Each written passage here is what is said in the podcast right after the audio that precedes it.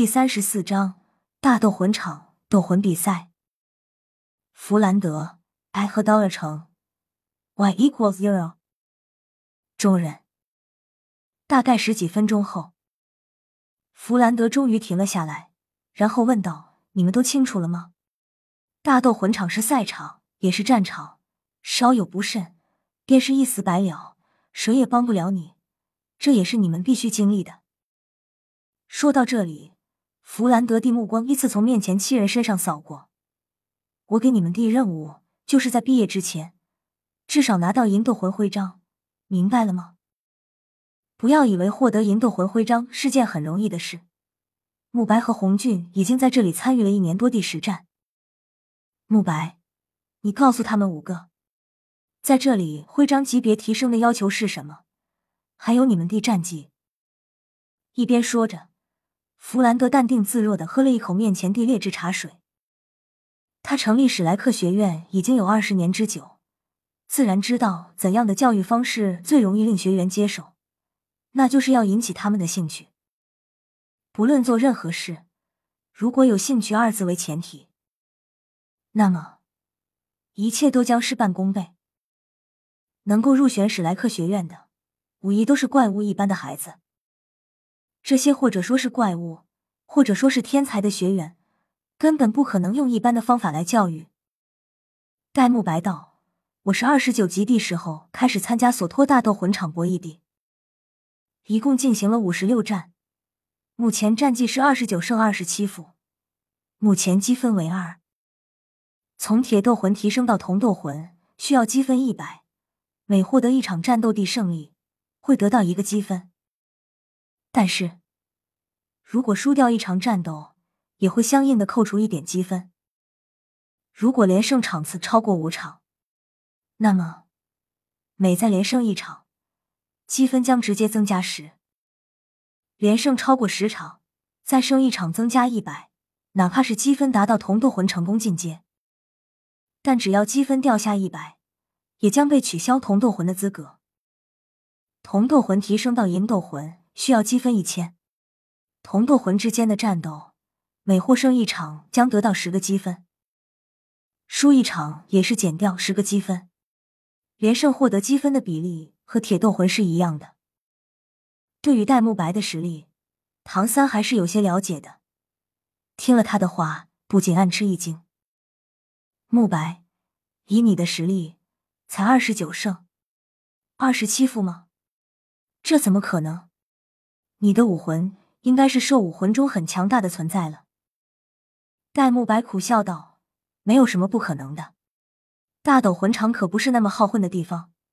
这里的博弈有三种方式，一种就叫做博弈，是切磋性质地，也就是我刚才所说的规则，按照等阶分组进行，或者说是按照魂环的多少来进行分组。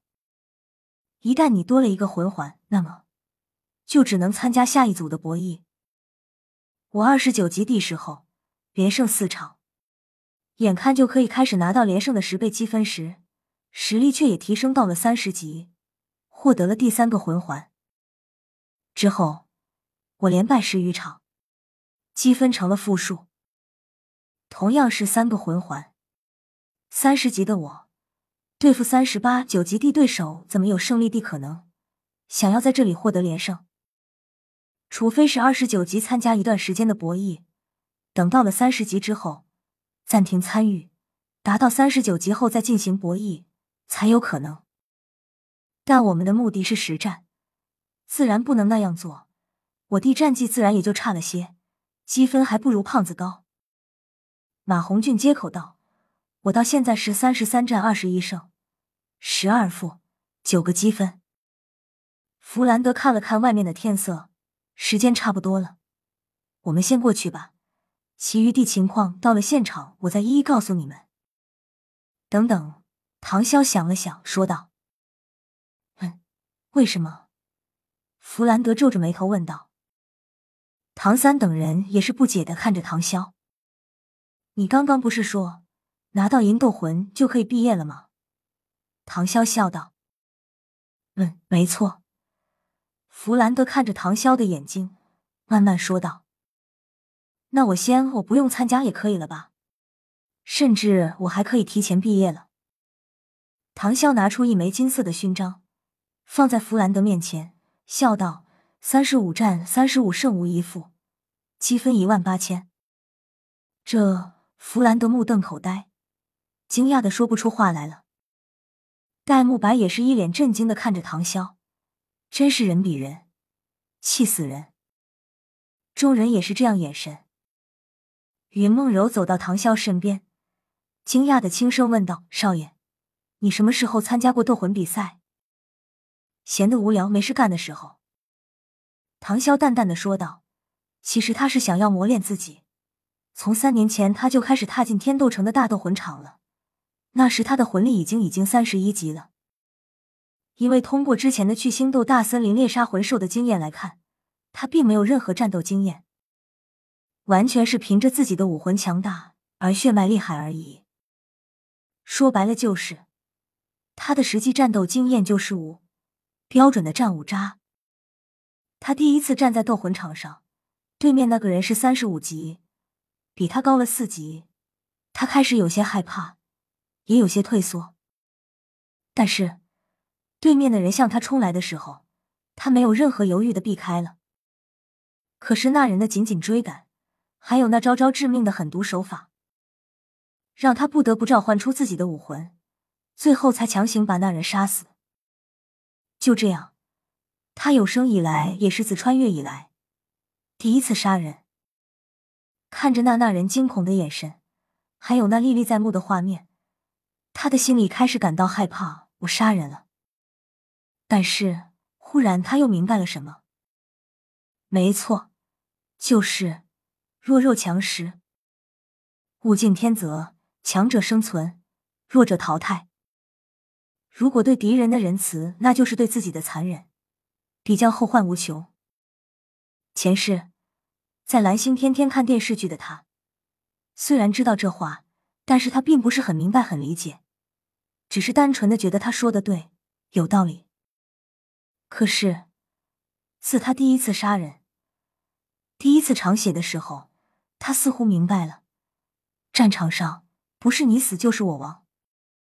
从他参加斗魂比赛那几天的犹豫、仁慈，到慢慢的适应了鲜血的他，终于不再有任何的杀人后的心理负担。毕竟，你若不杀，别人就会杀你。永远不要对敌人过于心软。从那时起，他的心境开始发生了变化。但唐潇依然是唐潇。既然你已经拿到了金斗魂。